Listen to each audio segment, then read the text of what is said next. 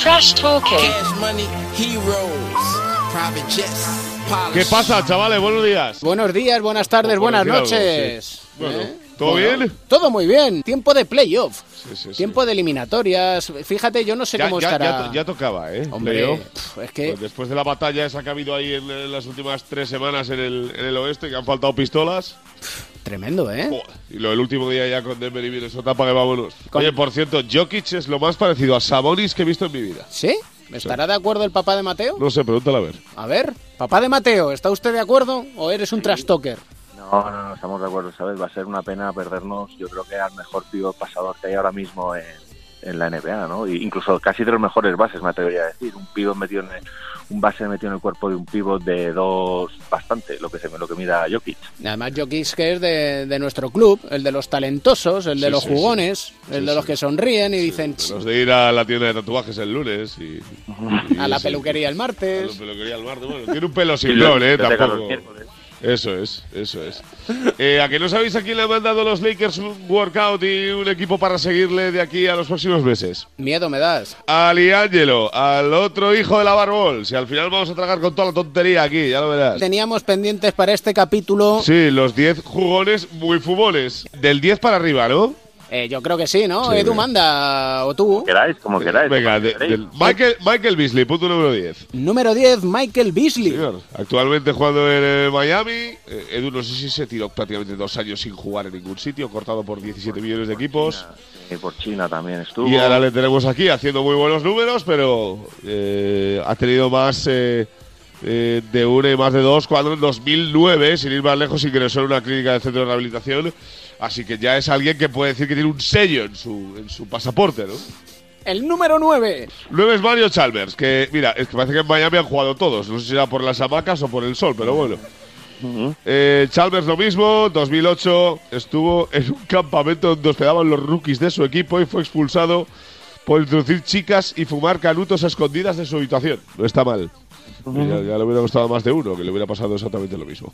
Eh, Chocolate Blanco Williams, más de lo mismo. Ex compañero de Pau Gasol en su primera etapa en la NBA, en 2003, sancionado por incumplir el programa antidroga, aunque no trascendió la sustancia. Mira, este, además de, de, de jugón muy fútbol, lo sabe esconder todo, que está muy bien. Y lo de chocolate no era por eso, ¿no? No, no, no. Eso era por el saborcito de, de la punta de los deditos, como decía uno mío mío. Eh, escándalo Jay Williams, este es el ex base de los Chicago Bulls y ahora analista de la, eh, de la ESPN, que ya le conocemos todos. Y una entrevista del New York Times hace eh, unos años decía que eh, los Bulls en 2002 y en 2003 salían fumados a la pista directamente. O sea, no, no te creas tú que se ha cortado un pelo y ha dicho que había algunos jugadores, no. Que la temporada 2002-2003 alguno le decía a otro, oye, no leéis a palomitas. De la agudeza eh, que tenían algunos a la hora de oler al salir a la pista. El 6, Stephen Marbury, otro que ha pasado por China y por 17 millones de sitios, para mí, de los mejores jugadores que he visto. Y eh, estamos hablando que en 2009 se quedó sin equipo y a petición de sus fans en Twitter se grabó durante 24 horas seguidas. En el vídeo, pues hace cosas muy raras. No vamos a dar muchas pistas. Bayron Davis, que era otro tío con una clase, o sea, no sé si os acordáis de él, pero Sí. yo recuerdo de toda la vida en la eliminatoria de Golden State, entrando octavo en playoff, ganándole 4-0 a Dallas. Jugando cojo. Ganándole 4-0 a Dallas en en la primera ronda de los playoffs en el oeste, que fue un escándalo aquello y una de las cosas más, más recordadas en, en la postemporada. Pues también tiene sus cosas, ¿eh? Eh, En 2012 anota un triple, se da la vuelta y dice, ya sabéis lo que viene luego. Bueno, pues ya sabemos lo que viene luego. J.R. Smith en el 4, que es en la actualidad compañero de LeBron en los, en los y ya sabéis que tiene un, un buen, un buen lío detrás con estas historias. Por cierto, el otro día ha admitido que LeBron es mejor que Jordan ya en una entrevista. Eh, Carmelo Anthony, que yo no lo hubiera metido en este grupo nunca jamás en la vida. En el puesto número 3. No me pega de Carmelo. Pues sí, pues sí. Sí, sí, sí, sí, sí. Eh, Seis veces al estar pillado con una bolsa de ganja en un aeropuerto en su primera temporada de los Denver Nuggets, Edu.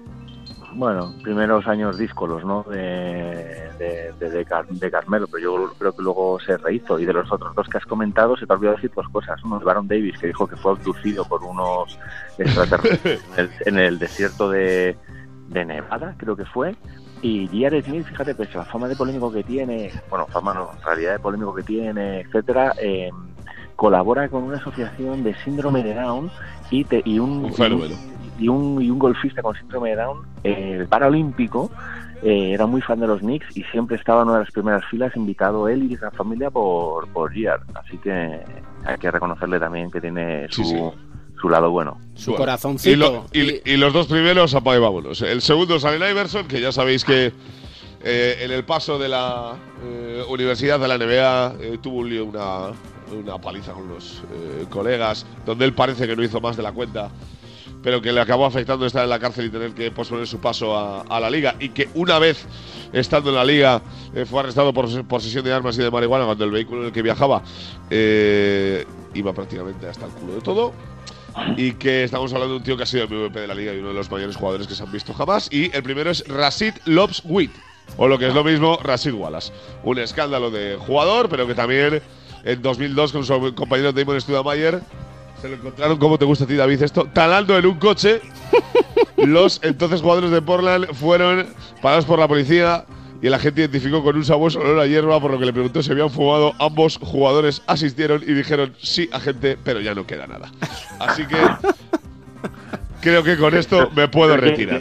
Los Jailblazers de que tantos quebraderos de cabeza le dieron a Paul Allen. Sí, señor. Y esa es que tuvo que hacer. los 10 jugones muy fumones de Alberto Pereiro.